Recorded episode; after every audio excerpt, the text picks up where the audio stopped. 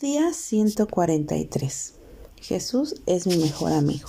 E hicieron pacto Jonathan y David porque él le amaba como a sí mismo. Primero de Samuel 18.3.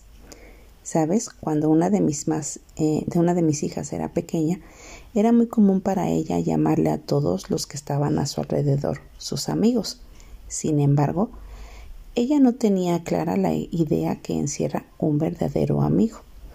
Ella le decía amigo a toda aquella persona que le mostraba amor y aceptación incondicional. Hoy en día, muchos desconocemos el verdadero significado de esta palabra. ¿Alguna vez te has preguntado cuántos amigos verdaderos tienes?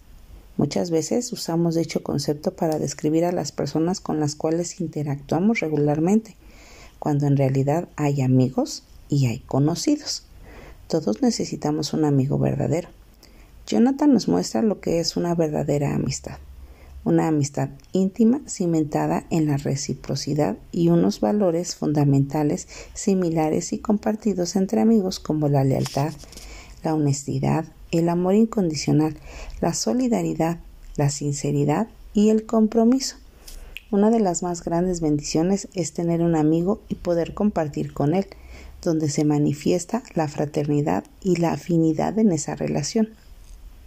La amistad es una de las bendiciones más bonitas que Dios nos ha dado, y en su Hijo Jesucristo encontramos esa seguridad y esa confianza al llamarnos amigos en Juan 15:15.